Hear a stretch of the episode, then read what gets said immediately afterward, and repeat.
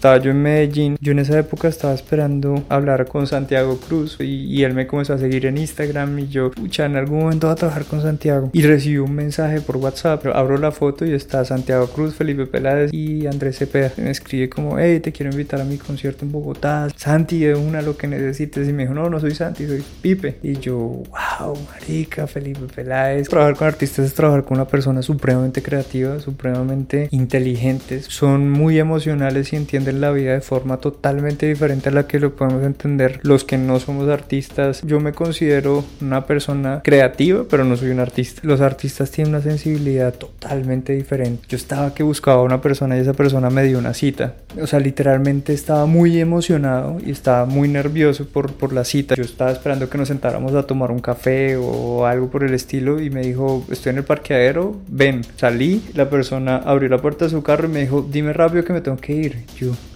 de puta, güey. sí. Eh, yo no, no, nada, o sea, fresco. entonces yo no, perfecto. Cuando sea el momento hablamos, si tienes afán no te preocupes y en cualquier otro momento será. Bienvenidos y bienvenidas a un nuevo episodio de este maravilloso podcast. El día de hoy tengo un gran invitado, un amigo mío desde hace eh, algunos años, una persona a la que yo admiro mucho por toda su trayectoria, por todo su trabajo, eh, por todo su profesionalismo. Y el día de hoy quiero que, que lo conozcan. Eh, Nicolás Martínez, hermano, preséntate, ¿cómo estás? Gracias Jason, la, la, admiración en primer lugar es mutua. Hemos tenido la oportunidad de trabajar en varios proyectos y, y la verdad es que el talento que tienes es indiscutible y me gusta mucho la forma en la que nos compenetramos, podemos trabajar y, bueno, gracias también por la invitación. No, dale, a ti gracias por, por tu tiempo y por todo, por el espacio. Eh, bueno, tú eres, parce, el duro en marketing, el duro en marca personal. Em, pero yo no sé exactamente cómo tú, o sea, sé cómo, en qué trabajas y todo eso, pero no sé exactamente cómo tú a qué te dedicas o cómo presentarte. Entonces, cuéntame. Pues es que, es que en realidad yo creo que uno, no, no me considero un duro en marketing ni en marca personal, lo que me considero es un trabajador incansable eh, y sobre todo una persona que intenta marcar diferencia, diferencia en, en lo que hace. Eh, para mí el marketing es fundamental en, en, en el aspecto de negocio. Eh, tuve la fortuna de estudiar administración de negocios internacionales. desde muy joven siempre quise trabajar con personalidades, quise trabajar con personas, quise, quise manejar marcas, pero marcas personales y, y, y, lo cual considero que es un trabajo bastante difícil y por eso me especialicé en marketing político. Yo me especialicé en marketing político hace tal vez unos 10 años ya, pero con el enfoque siempre de querer trabajar con personas. Eh, lo considero, eh, es mi profesión al día de hoy y he, tenido la fortuna de, de, de navegar diferentes mundos, diferentes eh, industrias eh, dentro, de, dentro de todas, dentro de, dentro de los negocios. Me encanta el entretenimiento, trabajo con un artista, hago parte del equipo de management de, un artista, un cantante reconocido aquí en, en, en Colombia. También tengo otra línea de negocio que es la línea eh, de trabajar con personalidades, pero que estén enfocadas más hacia la parte empresarial, la parte de construcción de país, que le creo tanto al tema. Y eh, es un reto porque digamos que estas personas, uno, pues no se dedican a, a, a hablar en redes sociales, ni mucho menos, y fue un trabajo casi que convencerlos para que, para que salieran a la, a la luz pública a, a, contar sus historias y ayudar a la gente a que pudiese emprender de una forma mucho más efectiva. Entonces, poder decir quién soy, para mí es difícil, para mis papás es difícil también entender qué hago, para mi novia es difícil también entender qué hago, pero yo lo podría resumir en que soy una especie de productor ejecutivo. ¿Y un productor ejecutivo qué hace? Coge un producto, en este caso una persona, eh, con toda la experiencia en, temas administrativos y de negocios, pues lo que yo hago es a esas personas crearles un modelo de negocio que se soporte a través de diferentes líneas de comunicación y a través de su marca personal. Eso es básicamente.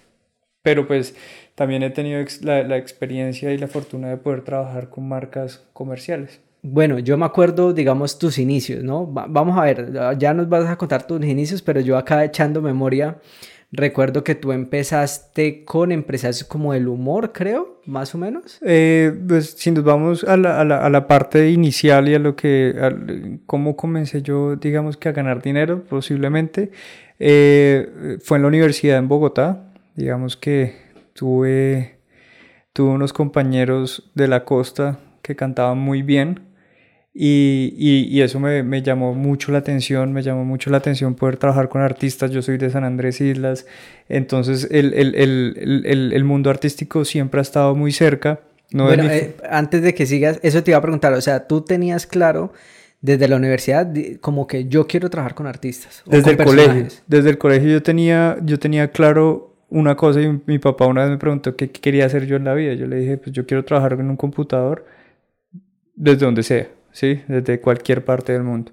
Entonces, si nos vamos al colegio como tal, eh, luego salí, estudié finanzas y comercio exterior en Bogotá, no lo terminé porque conocí justamente en la universidad unos cantantes, unos amigos que eran eh, uno compositor y otro cantante y me, y me llamó eso mucho la atención y yo dije, bueno, por aquí puede haber algo de dinero. Mi hermana, mi hermana hacía fiestas en Ibagué, entonces los trajimos, eh, llenamos una discoteca local y nos ganamos un dinero. Entonces yo dije, bueno, esto es bueno.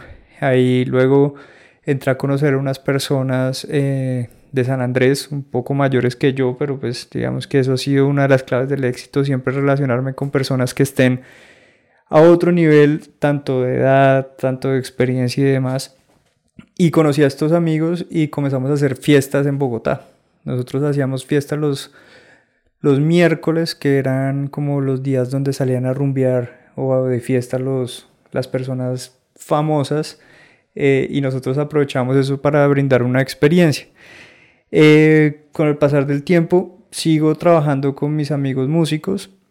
Eh, no termino la universidad en Bogotá, me devuelvo a Ibagué, hago, termino mi carrera profesional me voy para Bogotá luego a especializarme en marketing político. Pero entonces la, carrera la terminaste acá en Ibagué? Sí, yo terminé la carrera en la Universidad de Ibagué. Eh, luego hice, hice, aquí creo que fueron tres semestres porque yo ya venía muy adelantado de Bogotá. Hice tres semestres, luego me fui a hacer mi práctica empresarial en el Parque del Café y esto es una anécdota bonita porque cuando yo voy a la entrevista con el director del parque, él me pregunta como que en qué le puedo yo aportar al parque.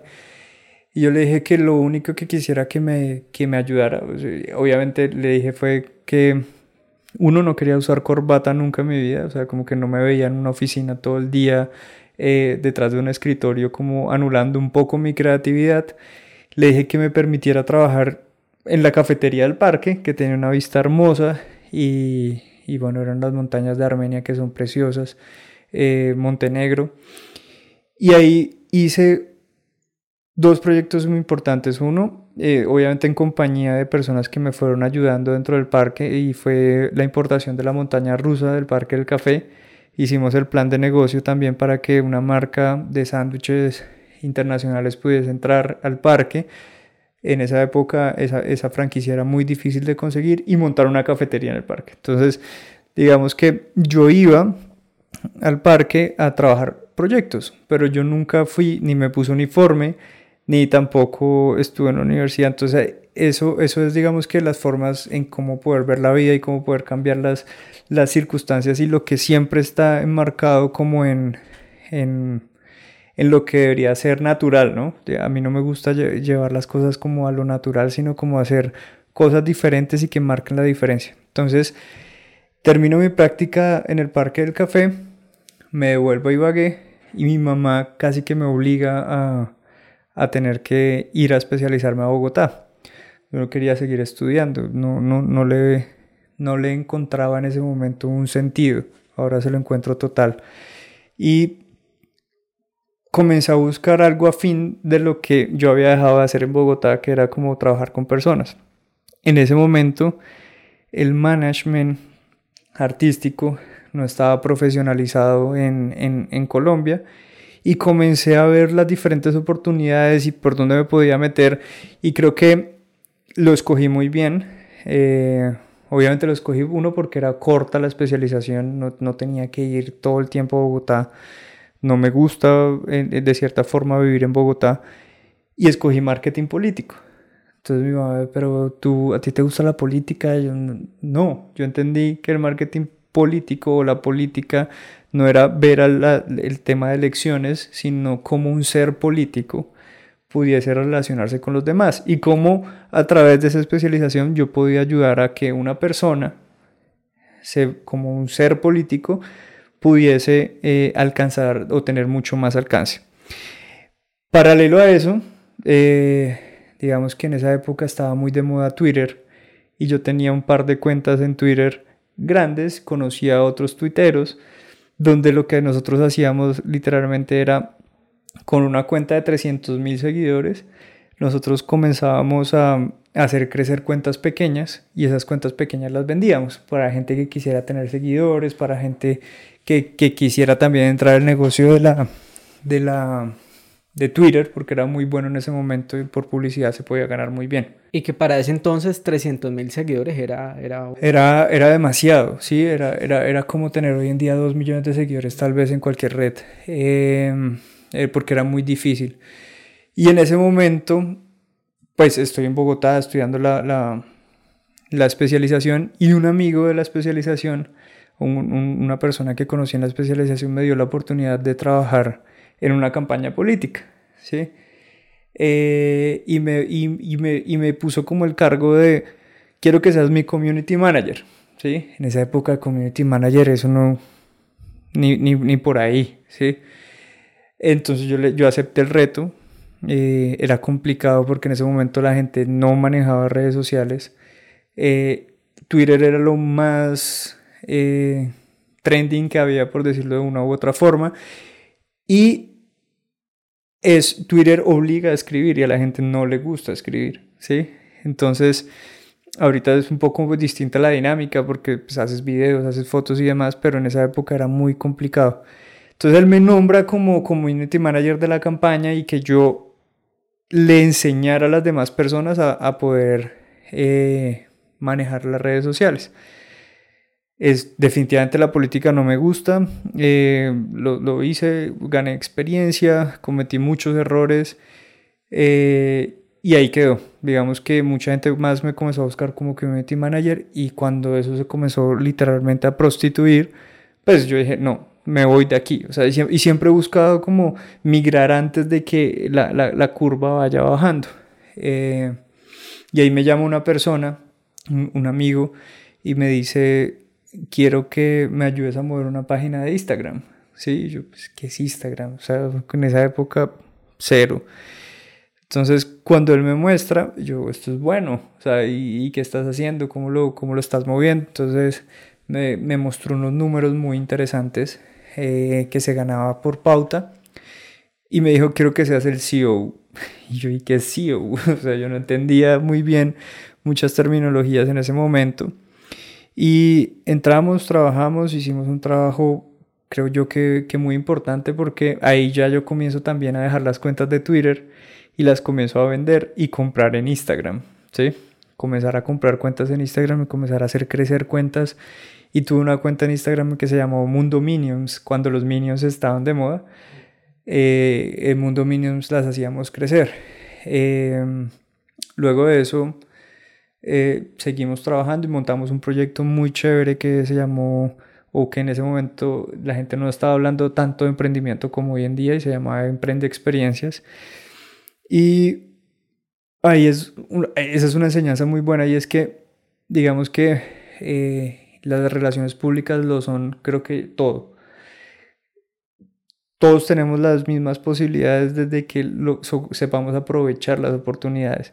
Entonces comencé a conocer mucha gente del entretenimiento y estas personas eh, confiaron en mí literalmente para montar ese proyecto. Ahí había gente muy importante dentro del proyecto y lo que hicimos fue eh, hacer eventos de emprendimiento, metimos 300 personas en un evento, 400 en otra, cuando nadie estaba hablando de emprendimiento o era nulo en Colombia. Em, luego de eso, salgo, dejamos de hacer lo, de, lo del emprendimiento, rompo con relación con, con, con mi socio en esa época. Con, con, con el que estaban trabajando Emprende Experiencia.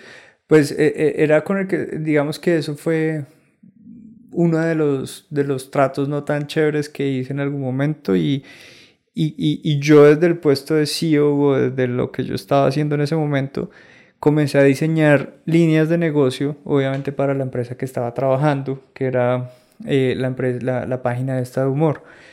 Eh, se acabó todo, ¿sí? yo, yo dejé de trabajar con, con mi amigo eh, en buenos términos, todo, todo, todo excelente. Yo digamos que todos los proyectos se separan, Emprende Experiencia se para, yo dejo de trabajar con la página, pero yo había quedado con un relacionamiento muy bueno. Entonces todas esas personas me comienzan a buscar para que yo trabaje con ellas. Como que quiero que me hagas subir la página. En ese momento, por ejemplo, eh, para hacerte una referencia, Carolina Cruz, yo creo que tenía como 120 mil seguidores.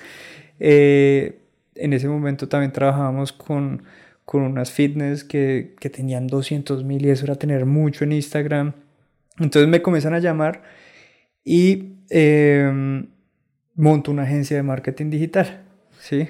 cuando no era trending tampoco, pero muy enfocada así a, trabajar con personas. Bien, ah, bueno, acá un paréntesis que quiero hacer, eh, y es que algo que tú has mencionado eh, importante, creo que esto va para todos, para muchos, y es que en, nuestras carreras siempre aprovechar las oportunidades y creo que tú las has aprovechado muy bien. Y el relacionamiento público, ¿no? Entonces algo que tú mencionaste ahorita fue que tú siempre estás buscando trabajar con personas que estén por encima tuyo, digamos que, que conozcan más, que sepan más, qué tal, para, porque tú sientes que eso te inspira a, a crecer mucho más, ¿no? Y eso entonces te ha permitido también conocer personas, pues, digamos, como de niveles eh, más altos, ¿no? Sí, digamos que no, no, estamos hablando obviamente ni de niveles socioeconómicos, ah, ni de niveles, sino de nivel eh, intelectual. Eh, como profesional. Sí, exacto, es, es, aprovechar el tiempo al máximo, es mirar... Yo, yo, yo tengo, y, pues, yo no, sino por ahí está escrito que uno está a 6 grados de una persona, sí, creo que si no estoy mal. si yo conozco a alguien que conoce al Papa, pues yo estoy al ladito del Papa en el momento que, que se puede ir. O sea, yo estoy acá al lado del artista. Sí, sí, exacto. estás, a uno del artista. Estás a uno del, del artista o, o, o, de cualquier otra persona que yo pueda conocer también. Y lo mismo en este, en este momento. Entonces, las oportunidades son claves, cogerlas. Eh, creo que sí es una ecuación perfecta y es que las oportunidades siempre pasan por el frente de uno. Lo que pasa es que uno no las ve porque no está preparado. ¿Sí? Eh, y es difícil también montarse en una ola en la que uno no está preparado. Una vez un amigo me dijo como, yo estaba que buscaba a una persona y esa persona me dio una cita.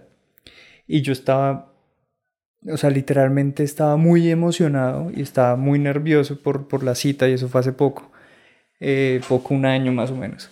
Y esa persona me dio la cita, llegó eh, yo estaba esperando que nos sentáramos a tomar un café o algo por el estilo y me dijo, estoy en el parqueadero, ven. Y yo, bueno, perfecto. Salí, la persona abrió la puerta de su carro y me dijo, dime rápido que me tengo que ir. Yo, hijo de puta, güey. Eh, yo, no, no, nada, o sea, fresco. O sea, tampoco como que me, me, me... Yo ya tengo tácticas y estrategias como para no verme tan necesitado hacia, hacia alguien. Entonces yo no, perfecto, cuando sea el momento hablamos, si tienes afán no te preocupes y en cualquier otro momento será. Entonces se lo mencionaba a un amigo que también conoce a este personaje, es muy importante en la industria, y le decía como, bueno, este man me hizo esto. O es increíble que él haya, o sea, ¿por qué me hizo esto? Entonces me dijo que, y, este consejo lo tomé y, y creo que es grandioso, y me dijo, bueno, ese man lo llaman todos los días, mucha gente, a hacerle perder tiempo en sus reuniones. Tienes que entender que el man está jugando fútbol en la A, ¿sí? Tú estás tal vez jugando fútbol en la C, ¿sí? No es tu momento. O sea, tú, tú ni siquiera estás en la banca de la A, ¿sí? Y es, y, y, está, y, es, y, es, y es un consejo muy valioso porque uno tiene que entender el momento en el que está. Eh, tal vez si, si, si, llegaran y te dicen, oye, voy a entrevistar a Joe Rogan, tú vas a decir, no, no, eh, o sea, por más que tengas la oportunidad, sería irte a la, a, la tierra y perder. Estrellarme. Exacto, es mejor esperar, hacer 10, 15, 20 o, o 3 años de podcast seguido para poder estar al nivel y jugar con esa persona. Es como cuando uno quiere correr contra alguien que ha corrido toda la vida, pues va a perder. Entonces sí, el tema de aprovechar las oportunidades. Y ese es un consejo muy, muy importante, ¿sabes? Y, y ahorita que lo mencionas sí lo estoy meditando porque a veces uno piensa como que llegar de una vez al punto alto, como que buscar a esta persona alta y entonces si se presenta oportunidad como la que tú tuviste en el parqueadero, de una vez uno como el desespero, el caer, el buscar, el ta, ta, ta, y creo que ahí uno... Y no te van a haber preparado, entonces al no haberte preparado, pues digamos que la, la, vas a quemar una bala, entonces mejor entrenarse, saber cómo, cómo va a suceder, plantear un escenario en el cual llega, ok, aquí yo me siento cómodo, sé que puedo responder por lo que voy a proponer, sé que puedo hacer esto y ahí sí pues estás jugando en una cancha que conoces. Exacto, no, total, muy valioso, lo tomo. Esto, bueno, y entonces eh, tú empiezas eh, a conocer artistas. Sí. Bueno, creo que tanto de personalidades. personalidades. Porque digamos que, para que no se nos olvide, mi sueño siempre fue trabajar con música, ¿sí? Y yo todavía no había tenido la oportunidad de trabajar con música. Porque antes, porque listo, yo cuando dije artistas me estaba refiriendo como más al tema de músicos, pero antes de eso tú pasaste también por otras personalidades, ¿no? Sí, tuve la oportunidad y creo que fue una gran escuela de trabajar con un comediante muy bueno en Colombia.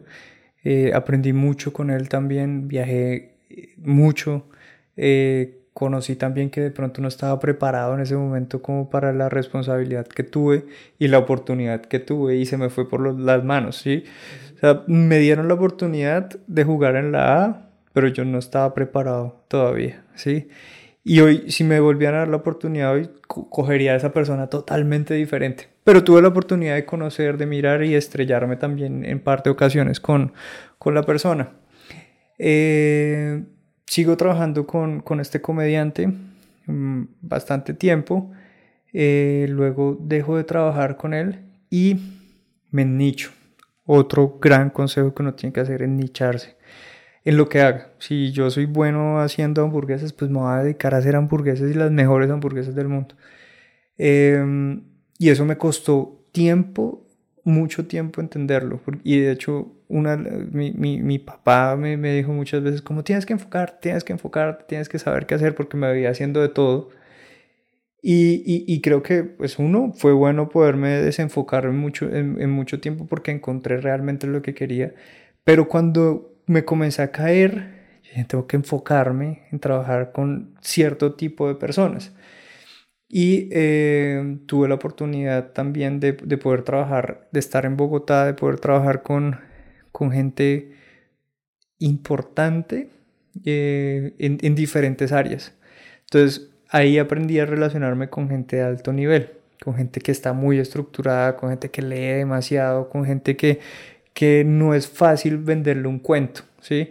Porque eso me daba yo también cuenta en, en, en, en, términos de mercadeo, los anglicismos, las, los modismos, hablar en, enredado para enredar a la persona y creer que así se sabe. Yo tenía otro tipo de estrategia, yo iba más desestructurado, pero iba mucho, mucho más estructurado hacia el ser, ¿sí?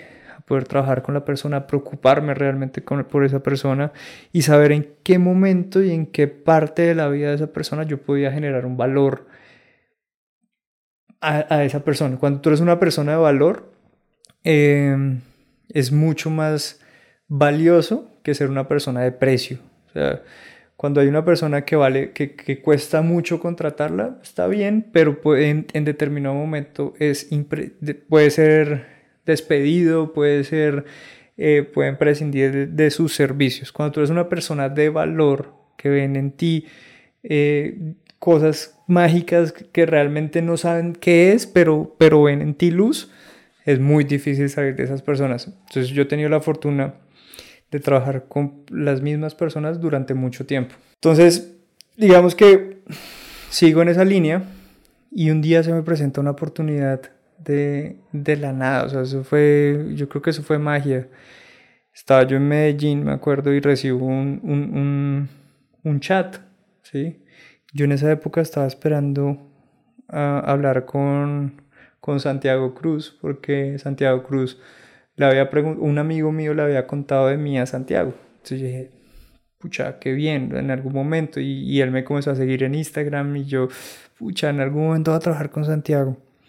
Y recibí un mensaje por Instagram, eh, por Facebook, por, perdón, por WhatsApp. Y yo, miro, abro la foto y está Santiago Cruz, Felipe Peláez y, y Andrés Cepeda. Y yo dije, pues Santiago. Y yo, uy, entonces me, me, escribe como, hey, te quiero invitar a mi concierto en Bogotá, hace rato no voy, que bacano para que hablemos, estoy invitando a, a, gente chévere para que vaya al concierto. Y yo, de una, o sea, Santi, de una, lo que necesites. Y me dijo, no, no soy Santi, soy Pipe. Y yo, wow, marica, Felipe Peláez, qué chévere. Un artista que yo admiro desde pequeñito y que todavía sigo admirando su música, a él como persona, a su familia también, y tengo la oportunidad de trabajar hoy en día con Felipe. Entonces, eh, llevo tal vez cuatro o cinco años con Felipe y fíjate que es, es, es una relación muy, muy, muy chévere. Qué bueno, sí, sí, ya han pasado varios años. Yo me acuerdo cuando te vi iniciando con él y, y yo ahí dije, wow, o sea, súper bacano porque Nicolás eh, creo que estaba en ese proceso de crecimiento, estabas en ese proceso y te vi luego ahí y yo, wow. Y eso es, por ejemplo, cuando uno dice, oye, tengo que tener, tengo que estar preparado para tomar las oportunidades y tengo que estar preparado para liberarme de lo que pesa en cierto momento. Yo estaba en un momento muy bueno, tenía mi agencia de marketing, eh, me iba bien, pero había llegado frente a mí el sueño mío de trabajar en la música. Eh, yo tengo una analogía que es como si uno quiere llenar un vaso que está lleno de café, pero quieres agua, tienes que desocupar el vaso que está lleno de café, lavarlo y comenzarlo a llenar de agua. Y a veces esos procesos duelen mucho, porque uno dice, es que tengo medio vaso de café, o sea, yo me quedo con el medio vaso de café, eso me quita la sed, eh, lo tengo ahí, está fijo, eh, nadie me lo va a quitar. Yo en ese momento renuncié a lo que estaba haciendo, me fui de cero, dije, le pongo un stop y me voy a trabajar por, por, por, lo que siempre he querido. Porque no me podía trabajar con lo uno y con lo otro porque no me iba a enfocar. ¿Sí? Ibas a, claro, ibas con la agencia, a estar pendiente de la agencia lo, lo, y no deja poder digamos que, y enfocarte y estar tú 100% Exactamente. ahí con él. Y ahí digamos que pues tomé la decisión y la vida se trata de eso, de tomar decisiones y las decisiones duelen, el crecimiento duele. Eh, si yo seguía con la agencia y le prestaba la atención a Felipe de poquito, pues, pues no iba a vivir mi sueño ni iba a crecer en eso que quería hacer eh, en ese momento.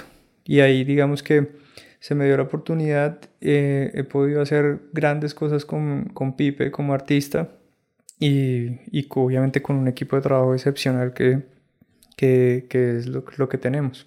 Y bueno, que digamos ahí viene otra vez el tema de prepararse que esa oportunidad te llegó a ti en un momento en el que ya estabas preparado y que, y que digamos que ya tú no tuviste que ir al parqueadero a estar detrás de él, sino que la oportunidad te llegó. Claro, no, pero lo que el parqueadero fue mucho tiempo después de estar trabajando con Felipe, o sea, eso fue ahorita. Eh, y ahí es donde uno está buscando como, ok, listo, quiero seguir creciendo, quiero que seguir haciendo cosas, pero pues yo, por más que haya logrado subir mi nivel, todavía no estoy al nivel de mucha gente. Uno tiene que entender eso. O sea, hay gente que dice, si yo soy la última Coca-Cola del desierto, y eso es falso.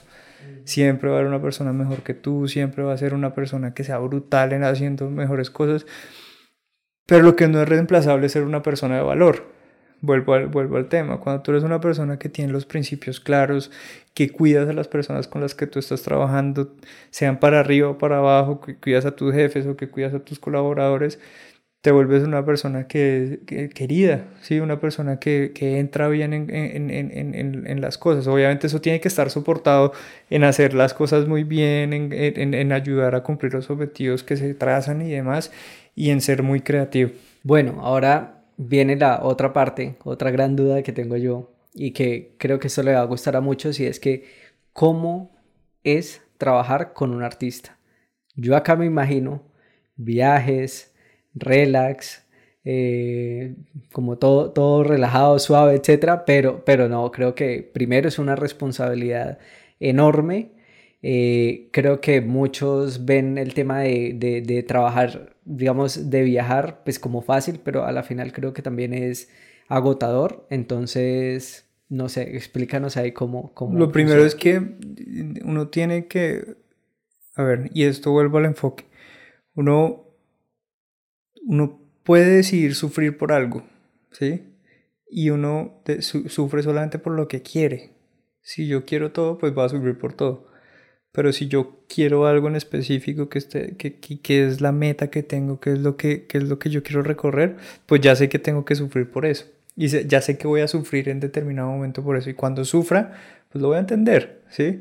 Entonces ahí digamos que sí entra obviamente el tema de que los viajes son desgastantes y demás, pero pues estoy viviendo mi sueño, ¿sí? Entonces, por más desgastante que sea, por más que eh, sea molesto, por más de que uno se vaya por un lado, pero uno está feliz y esa es la clave del, del éxito también. Eh, ¿Cómo es trabajar con un artista? Primero, pues todos los artistas obviamente creo que, creo que son las únicas personas que desde niño cumplen sus sueños, ¿sí? Eh, hay una generalidad y es que las personas cuando somos niños mmm, tenemos un sueño, ¿sí? Queremos ser cantantes, queremos ser bomberos, queremos ser pilotos, astronautas y demás. Y a medida que vamos creciendo, como que la vida te da dando cachetadas para que digas, ok, ¿sí? Y, y uno tiene la, los papás tienen la decisión si le dan esas cachetadas a los hijos o los dejan ser, ¿sí? Y hay pocos que tienen la fortuna realmente de hacer lo que siempre quisieron ser. Y los artistas la tienen, porque no conozco el primer artista que no haya soñado ser cantante de niño, ¿sí? O que no le haya gustado una, una guitarra de niño. Entonces, lo primero de trabajar con artistas es trabajar con una persona supremamente creativa, supremamente eh, inteligentes, porque son muy inteligentes, eh, son muy emocionales y entienden la vida de forma totalmente diferente a la que lo podemos entender los que no somos artistas. Eh, yo, yo, yo me considero una persona creativa, pero no soy un artista, ¿sí? Los artistas tienen una sensibilidad totalmente diferente. Eh, uno, entender, entender el ritmo de vida de ellos es supremamente complicado. Tienen, tienen todo al revés de lo que uno podría pensar que lo tiene un artista. O sea, simplemente el simple hecho de, de, bajarse de una tarima y después de haber estado una hora que lo estén aplaudiendo, que le estén gritando su nombre, que le estén cantando sus canciones, se bajan con una... Eso debe generar una adrenalina impresionante.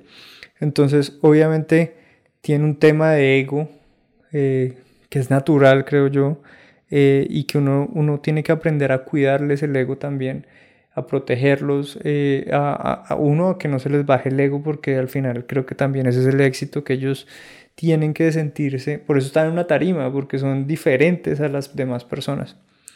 Eh, pero básicamente mi, mi, mi, mi, factor diferencial y lo que yo entendí es que yo tenía que ayudar a complementar a ese artista. ¿En qué sentido? Pues si ellos son creativos y necesitan una persona organizada, pues tienes que ser organizado. Si ellos son más pensar en el, pensar en el amor al arte, pues uno tiene que pensar más en el negocio. Si uno tiene, si ellos son más, eh, más, eh, no cierran tantos tratos, pues uno tiene que aprender a cerrar más tratos para que sea un complemento, ¿sí? Pero yo pienso que es como trabajar es que trabajar con personas es muy diferente de trabajar en, en, en, cualquier organización. Entonces, pues, pero pues definitivamente es una, una experiencia que, que, no es todo cuadriculado, que no es todo tal cual como tú quieres, sino tienes que eh, saber el momento de que decirlo, saber qué quiere esa persona y ayudarlo a conseguir ese sueño que tiene esa persona. Cuando, digamos, cuando hacen giras, cuando están, empiezan a hacer giras, cómo es también el trabajar con ellos. Hay que estar detrás, corro aquí, corro allá o... Eh, pues digamos que yo no tengo la, la... Bueno, en ocasiones he viajado con Felipe bastantes, eh, pero no es mi rol, ¿sí? Mi rol es más un poco desde el punto de vista creativo y de negocio, en el cual uno plantea unas estrategias que se deben trazar o cumplir mediante el año. ¿sí? O mediante X o Y tiempo. Esto obviamente se hace con el equipo de trabajo que, que se tiene. Y hay, hay diferentes posiciones como en cualquier organización.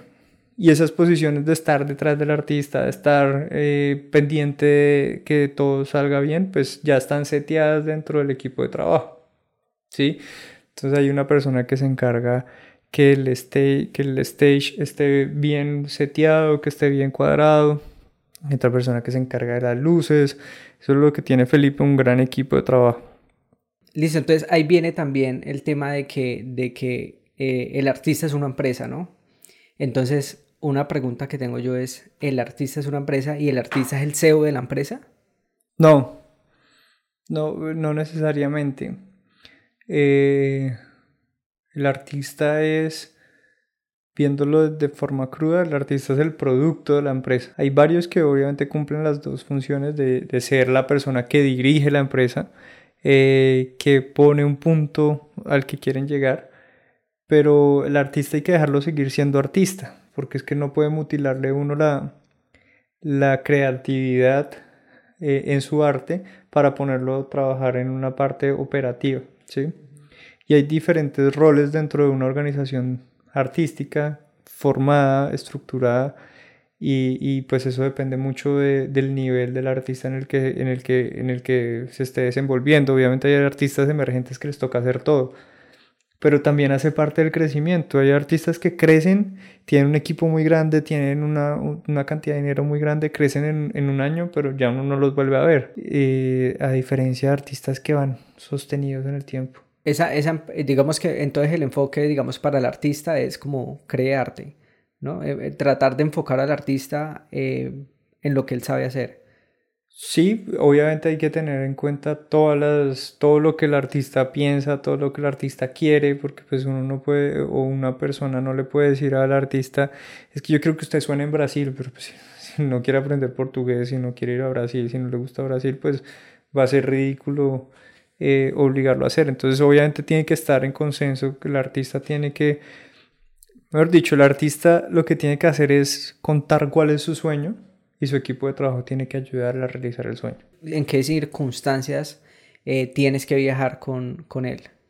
No, básicamente cuando hay negociaciones de pronto que, que yo haya cerrado en algún momento, eh, porque somos, somos tres dentro del equipo principal. Eh, y, el que cierra la negociación viaja con Felipe, o si yo estoy buscando una oportunidad puntual que yo veo que es, es, es que hay factibilidad de hacer, pues viajo yo, ¿sí? Pero, pero no necesariamente tengo que viajar con, con el artista. Eh, bueno, está también el tema, todo el tema de lo que tú dices, luces, equipos, etcétera.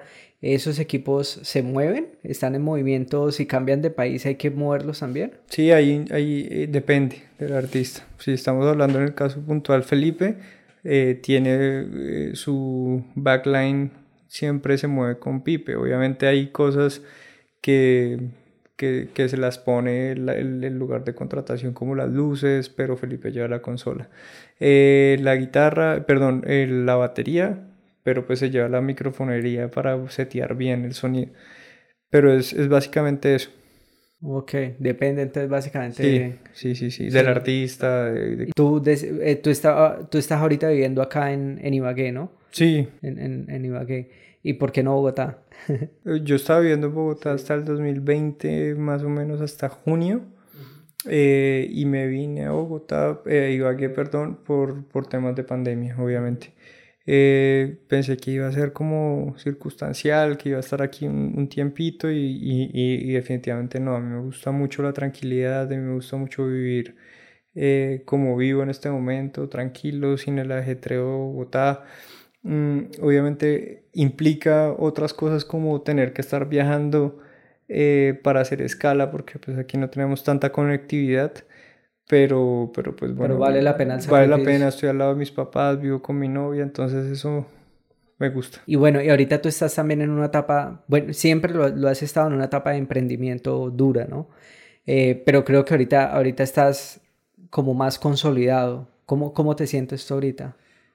Bien, pues digamos que en, en, en, la etapa personal, si me lo preguntas, pues obviamente yo, yo, yo, considero que siempre estoy en beta, intentando aprender, intentando mirar hacia dónde puede ir uno, intentando eh, todavía descubrir hacia qué punto. Eh, pues aquí en Ibagué, digamos que hace como unos 5 o 4 años, eh, iniciamos un emprendimiento, o un amigo, perdón, inició el un emprendimiento, luego entré yo al, emprendimiento y lo comenzamos a escalar y luego entró otro amigo y también. Y hoy... ¿Podemos nombrar el emprendimiento? Se llama Mi Perro. Mi Perro. Mi perro. Está en Centro Comercial Multicentro, eh, la estación creo que está, Aqua no sé. Nosotros tenemos 15 eh, puntos hoy en día. Uf. Tenemos en, en Ibagué, tenemos, si no estoy mal, 8. Tenemos en Armenia 3, en Neiva tenemos 2, en Cali tenemos 1, en Bogotá tenemos 2 y, ya está, o sea, e, es un emprendimiento netamente ibaguereño, una gran idea que se le ocurrió a, mi amigo Santiago. Eh, y, lo que yo hice fue aportar mi granito de arena para que, para que pudiese funcionar como está funcionando. Obviamente también contamos con un socio excepcional que se llama Juan Camilo y él es el que maneja toda la parte administrativa. Y ahí yo estoy como, eh, obviamente asisto a reuniones, todo lo demás, pero eh, el éxito de eso se debe a ellos dos.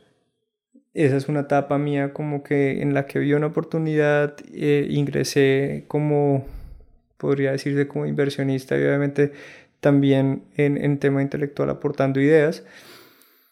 Y, y esa es una. Luego trabajamos pues la, la, la, agencia de marketing la reactivé en algún momento, eh, se llama Social Latam.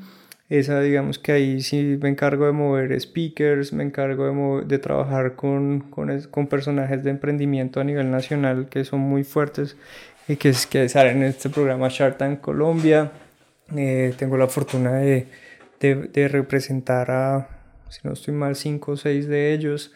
Eh, y, aprendo demasiado todos los días con ellos. Me, me, toca asistir a reuniones con ellos, me toca ver sus conferencias, me toca ver muchas cosas y digamos que eso llena la cabeza de forma impresionante. Eh, hay una línea también que manejo que son el tema de las mentorías. Eh, yo apoyo a emprendedores a que puedan escalar sus negocios, a que puedan también, obviamente desde, desde un nivel con respeto, pues porque yo no, no, no, soy el gurú en esto, pero creo que tengo una que otra información que puede funcionar y, y los apoyo a que, sus, a que sus emprendimientos se puedan acelerar un poco más.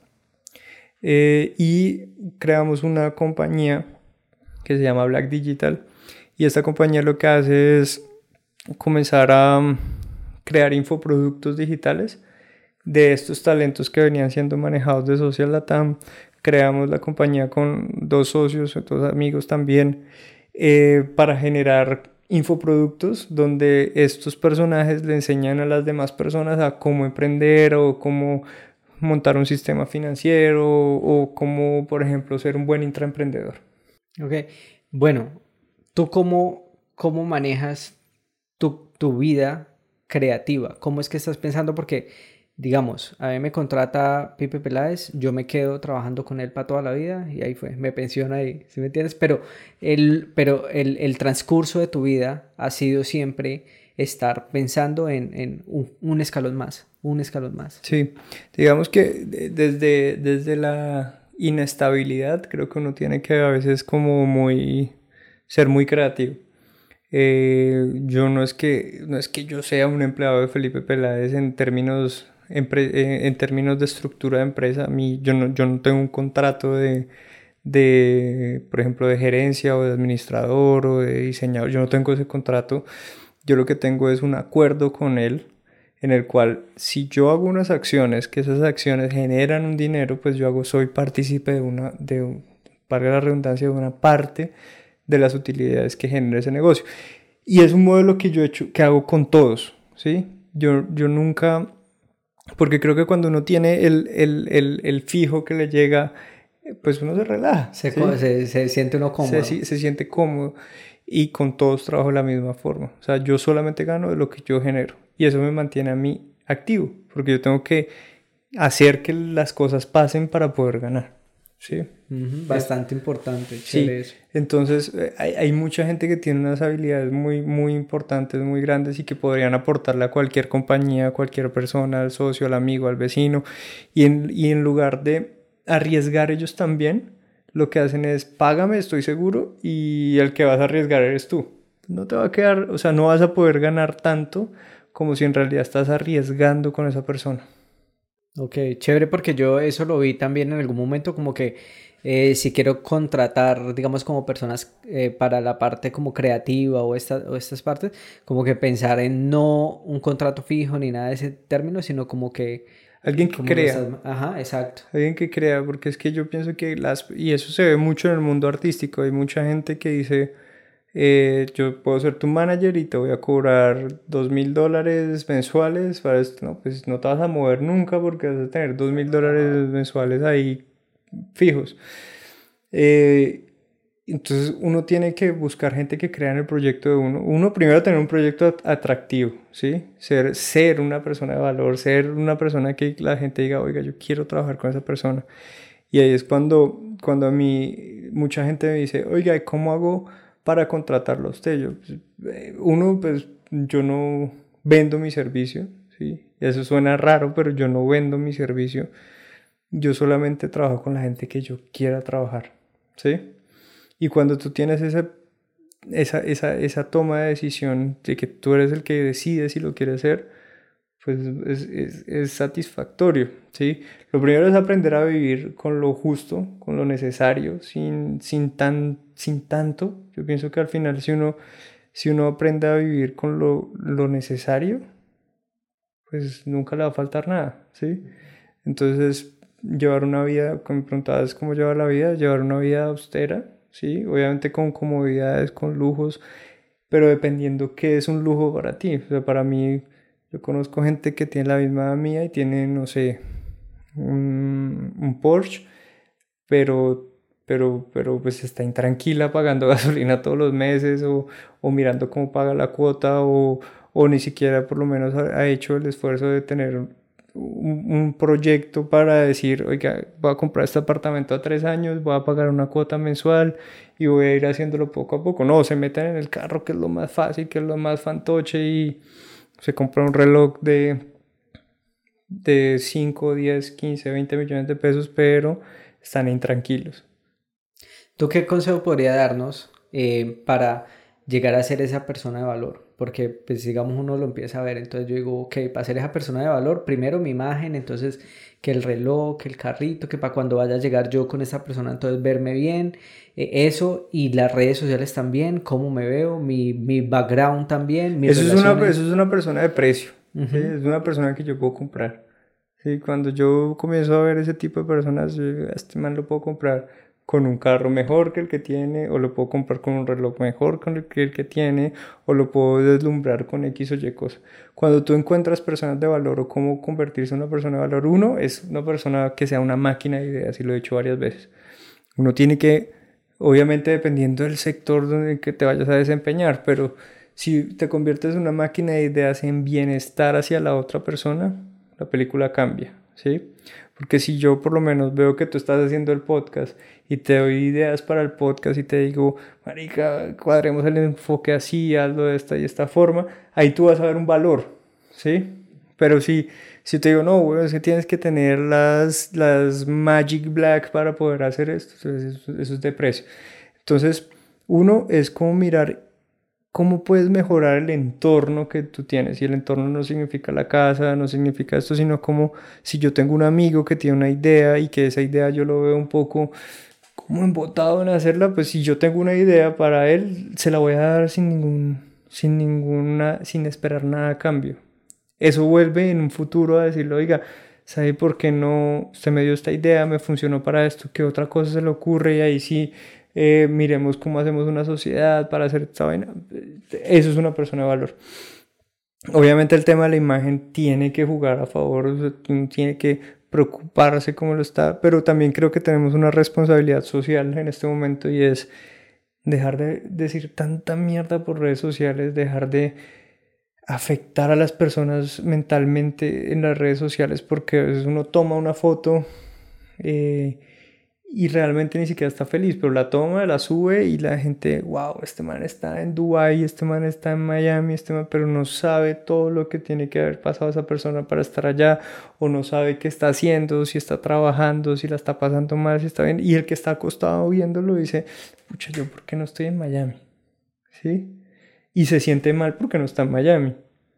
cuando en realidad puede estar mejor que la persona que está al otro lado. Entonces uno es tampoco convencer, es, es, generar un valor hacia, hacia lo que uno vaya a comunicar. Ok, eh, bueno, y tú ahorita estás entonces en este tema de emprendimiento trabajando con, con los Sharks, con los de Shark Tank Colombia, ¿no? ¿Cómo es esta experiencia y cómo llegaste a ellos? Bueno, eso, la, la, la experiencia, yo creo que después de trabajar en la música, porque es que al final, entonces ahí es donde voy construyéndome, ¿sí? Yo digo, ok, me gusta el entretenimiento, pero ¿cómo me enfoco? Porque también me gusta el emprendimiento. Yo digo, tiene que haber una conexión entre esas dos cosas. Y para mí ha sido muy satisfactorio porque he logrado, como esta parte, convertir el, el emprendimiento en entretenimiento, ¿sí? Entonces la gente a través de entretenerse viendo a unas personas hablar, viendo a unas personas generarles un valor a la comunidad, está aprendiendo. Entonces creo que son unas ecuaciones que es entretenimiento, eh, perdón, emprendimiento, entretenimiento y educación. ¿Sí? Entonces cuando tú marcas y, y, y, con ellos he podido aprender mucho, aprendí el tema que es el propósito de vida, que yo creo que es supremamente necesario entenderlo eh, cómo esas personas que generan una cantidad de dinero impresionante a través de su inteligencia, pero también a través de querer ayudar a los demás. Cuando tú llegas y conoces personas que tienen todas las posibilidades del mundo, pero que no les importa dar la milla extra porque esa milla extra va a ayudarle a la comunidad, va a ayudarle a las personas, que pues, es, es, es el verdadero sentido de la vida, ¿sí? Es como a través de lo que yo hago puedo ayudarle a los demás. ¿Cómo, pero cómo fue que tú llegaste a ellos? ¿Buscaste? Porque hace rato tú mencionaste como que eh, tú estás creando infoproductos, algo así, con, con base a lo que, a todo el expertise que ellos tienen. Sí, pero no, yo en realidad, estratégicamente, eh, nunca busco a nadie para trabajar. Sí, yo nunca voy y, y digo, oiga, no no porque yo no cobro por mis servicios. Eh, eh, yo siempre busco una alianza. Eh, y cómo llegué a ellos, pues fue de una manera casual. Conocí primero a, Mauricio. Mauricio Hoyos, él está en Chartan, Colombia y creo que México, también. también sí. Lo conocí primero, tuvimos un par de conversaciones. Eh, lo que te digo, yo no llegué a buscar ni a pedirle como todo, como todo el mundo quiere llegar a pedirle, a pedirle dinero para inversión. Yo, yo llegué por el contrario a, a, darle ideas de qué pudiese hacer con su marca personal para ayudar a las personas y para que eso lo beneficiara a de, de una u otra forma. Hicimos un gran trabajo en, en, en su momento, seguimos trabajando obviamente pero se hizo un buen trabajo y ahí se comenzaron a decantar todos, al final todos comenzaron a, llegar también y de una forma muy bonita y respetuosa, obviamente con respeto lo digo, eh, llegaron, llegaron y, y, pues ha sido una experiencia supremamente retadora porque yo estoy a un nivel en, el, en, términos de marca personal, de marca que alto y creo que puedo responderle a la necesidad de ellos, pero obviamente estoy a un nivel medio respecto al conocimiento que ellos tienen. Entonces, pero, pero eso obviamente me ha hecho crecer también como persona, me ha hecho ponerme retos, me ha hecho ponerme a estudiar, me ha hecho ponerme a entender muchas cosas, porque eso es otra, y es que uno tiene que entender eh, en lo que va a trabajar, o si no, pues no tiene sentido. Hay gente que entra a trabajar en una empresa y, y ni siquiera sabe qué hace, ¿sí? Por más que sea la persona que está ayudando a servir los tintos, esa persona tiene que saber dónde está trabajando. ¿Qué hace la empresa? ¿Qué hace la empresa? Pero dicen que trabaja, ¿no? En tal empresa. ¿Y qué hacen allá? Sí, exacto, eso, sucede mucho. Y, y, pues intentar trabajar con personas que trabajan en muchas cosas o que hacen muchas cosas, que invierten en muchas cosas, pues uno tiene que intentar ponerse, al, al, al, por lo menos a conocer qué hace esa, esa, compañía, qué hacen esas compañías en las que ellos invierten, cómo se hace un trato de inversión, cómo le, le gusta que le presenten una inversión. Y es casi que espejearlos a ellos porque pues al final los está representando, ¿sí? Yo, yo tengo la autonomía y tengo creo que la, la capacidad también de, de poder entender qué pensaría, qué pensaría cualquiera de los que trabajo en una situación y qué decisión tomaría esa persona. ¿Sí?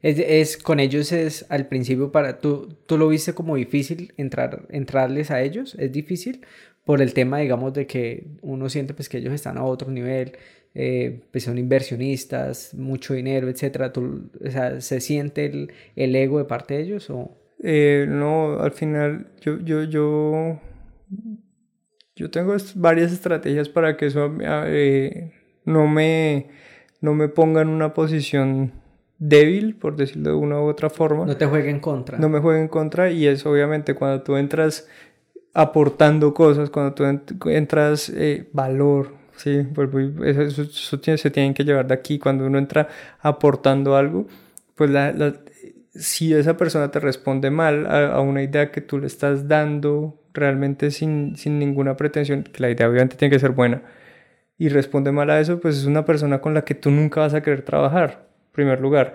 Y nadie va a responder mal a, una, a, un, a un, no a un favor, sino a algo que te pueda ayudar a mejorar. Y algo que tú no estabas viendo probablemente y yo te puedo ayudar a resolver. Tú no me vas a insultar por eso. Tampoco me vas a decir, eh, no, no opines. No. Y si me dicen eso, si me, pues, una persona con la que no quiero trabajar, ni voy a trabajar, ni voy a tener ningún relacionamiento. Yo tengo una particularidad, o la, la gente con la que trabajo tiene una particularidad, es que todos son buenas personas. Sí, yo no, yo no podría y, y, mi esencia no me permitiría trabajar con una persona que, que quiera hacer daño, con una persona que sea mala, una persona que sea egocéntrica, una persona que sea que, que, quiera el mal para otra persona. Yo no, no, podría trabajar nunca con esa persona. Eso es bastante, bastante chévere e importante porque uno sí se encuentra a veces con una miércoles de personas uy, que tienen, y, y muchas veces que digamos que no, no, no es que sean un gran nivel profesional, pero se creen una... Pues eso, eso, sucede, eso sucede mucho y, digamos que ya uno toma filtro y por más, por más que sea de beneficio económico, pues, es mejor dejar ir. Pues depende de la situación, ¿no? También es, si uno necesita el, el, el recurso, el dinero para poder vivir y es de vida o muerte, pues obviamente hasta donde te lleve la ética vas a poder trabajar en un negocio así no te guste o no te gusta la persona y si eso es lo que sueñas y lo que crees pues vas a tener que aguantar un poquito hasta que puedas tomar la decisión es depende de donde estés ubicado en ese momento bueno yo he visto yo he visto el trabajo que has hecho con, con ellos eh, de parte de la marca personal de ellos, porque he visto como el crecimiento en redes, en Instagram, y he visto como el, el producto, ¿no? Que, que, han lanzado. Creo que con Ricardo Leiva ahorita estás también, con él trabajando, ¿no? Súper chévere. Sí. Y bueno, ¿y qué más viene para ti en temas de emprendimiento? Eh, no, ahorita básicamente eh, quieto. Estamos con con Dani, que es mi novia, eh, organizando algo para ella súper chévere. Ella es una maquilladora profesional, pues es comunicadora social y periodismo. estudió comunicación social y periodismo, perdón, se especializó en gerencia organizacional. Eh, pero es lo que te digo, la gente tiene que hacer lo que ama y lo que, y, lo que realmente brota por su esencia y es una maquilladora profesional excepcional, ¿sí? Es reconocida en redes por, por tener contenido de valor hacia, hacia el tema del maquillaje. Y ahorita estamos organizando justamente su marca personal, pues darle como una evolución a eso. Y eh, proyectos que ya tiene también, digamos que es, es muy importante eso. Eh, estoy en eso y, y, ya, creo que no, no me da la cabeza para más ahorita. Para más, bueno. Pero sé que vendrá un montón de proyectos. Eh, en unos próximos años porque por mi experiencia y lo que conozco a Nicolás nunca se queda quieto. Probablemente, probablemente, no sé. Hay que saber cuando uno también tiene que enfocarse y decir esto realmente es y voy a... Porque a veces uno, uno, uno va pandito, pero va muy amplio y cuando va pasando el tiempo pues vas recortando de los lados y ya después comienzas a trabajar en profundidad. ¿Tú, qué, ¿Tú qué consejo darías entonces ya ahorita para, para un emprendedor que está iniciando con su, con su proyecto de negocio? Está iniciando y dice, hermano, eh, yo creo que lo que necesito es plata para poder crecer. ¿Tú qué le dirías? Pues que está equivocado por un lado. Yo por lo menos todo lo que comencé, obviamente cuento con el apoyo de mis papás y siempre conté con el apoyo de mis papás para, para estar eh, donde estaba viviendo, para estudiar donde estudié, pero yo nunca toqué la puerta para comenzar a montar una oficina, por ejemplo, para tener que atender gente, ¿sí? Pues con, con, con empuje y con reinversión, pero cuando uno comienza en los negocios, y esto es el consejo para los emprendedores, cuando uno comienza el negocio pensando en dinero, pierde, ¿sí? Pensando en cuánto voy a ganar, cuánto voy a hacer, eso, eso es un negocio, ¿sí? Realmente es un negocio cuando uno piensa cuánto voy a ganar y ya pero cuando uno piensa como empresario, cuando uno piensa como, como emprendedor o, como, o para crear una empresa es cuánto va a necesitar esa empresa de mí, cuánto tiempo lo va a tener que dedicar a, a esto, como lo que estás haciendo. Ahorita tú no creo que hayas empezado el podcast simplemente porque pucha, voy a ganar plata en, en, en, YouTube, si sabes que esa vaina es totalmente difícil, pero es un tema de, si yo le trabajo tres años, si yo le hago tres años seguidos a esto, pues en algún momento va a estallar. ¿Por qué comenzaste a hacerlo? Porque quieres entrevistar a gente que, que, otras personas puedan conocer a través de este medio, porque te quieres dar a, ver, a, conocer, tu, dar a conocer tu marca personal de otra forma, eh, porque quieres tal vez atraer clientes de otra forma y con un propósito claro. Cuando no tiene un propósito claro, y este es el consejo de un emprendedor, y es qué quiere cambiar usted en su vida, qué quiere cambiar usted en la sociedad, qué quiere hacer y por qué quiere hacer eso, que no sea por plata. Cuando uno hace eso con amor, cuando uno se enfoca en eso, el dinero llega por añadidura sí o sí. Totalmente. Otra, otra cosa en el, emprendimiento que se ve mucho y es como que el creer que la idea que tiene uno es única en el mundo. Creo que es una afirmación muy equivocada, un pensamiento muy equivocado. Obvio, es que ya todo está creado. O la gente que dice, uy, yo ya había pensado en, el, en la aplicación esta, pero ¿por qué no lo hizo? Y justamente eso fue una, un, un, una entrevista, podcast que le hice a Mauricio hace poco y, y él habla de eso. Dice como que mucha gente le dice que, que, que tenía la idea del rap y que tenía la idea de esto, pero que no hizo? Pues que cuando uno tiene que, y esto lo dice él, cuando uno quiere hacer las cosas, tiene que hacer las cosas e, excepcionales. O sea, uno tiene que ser mejor haciendo esa cosa. ¿sí? Esa es la diferencia de lo que no hay acá. La gente quiere hacerlo porque quiere ganar plata. Pero si yo quiero hacerlo bien y quiero ser un artesano realmente de lo que estoy haciendo, pues tengo que hacerlo bien, tengo que hacerlo concentrado, tengo que hacerlo lo mejor posible con todo el amor del mundo y eso llega por añadidura. las ideas son, sí, no, yo, yo tengo miles de ideas escritas, miles, pero miles. Y yo creo que pues, ninguna vale nada porque ninguna se ha hecho, ninguna se ha ejecutado. Ahora se me viene a la cabeza precisamente que en, ¿Te acuerdas, ¿Te acuerdas? No, ¿te acuerdas hace 10 años?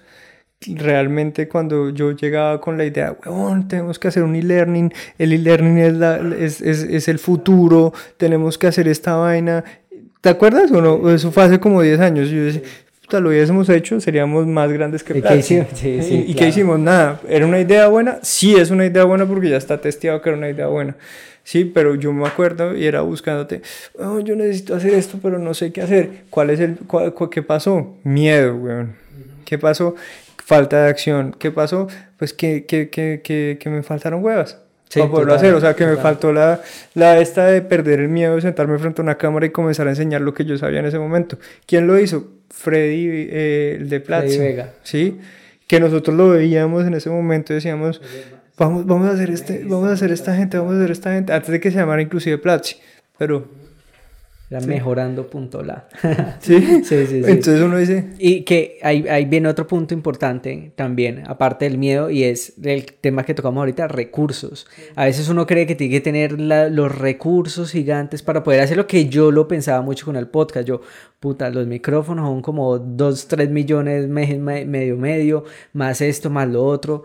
Y yo, joder, pero ¿y qué pasaría si, si, si, si comprar algo un poco más barato, más económico? Y eso que te demoraste, mira que yo, yo también pensaba lo mismo. Entonces yo decía, ¿cómo monto mi podcast? Micrófonos, yo soy una wea para conectar micrófonos, ¿sí? Grabarme me da esto. ¿Qué hice? Zoom. Monté uno y, y, pues digamos que no es que haya sido la maravilla de esto, pero está montado si me demoro en conseguir los recursos, pues va a ser. Yo pienso que, lo, por ejemplo, la, la, la idea que nosotros teníamos del, del e-learning en ese momento, fíjate que ni siquiera se necesitaban recursos, porque tú sabías eh, programar o sabes programar, ¿sí? La idea estaba. ¿Qué necesitábamos? Un huevón que se sentara al frente de la cámara a enseñar. ¿Qué faltó? Pues el huevón que se sentara al frente de la cámara, que era yo mismo. ¿Qué, qué pasó ahí? Miedo. ¿Sí? No se accionó, no se hizo.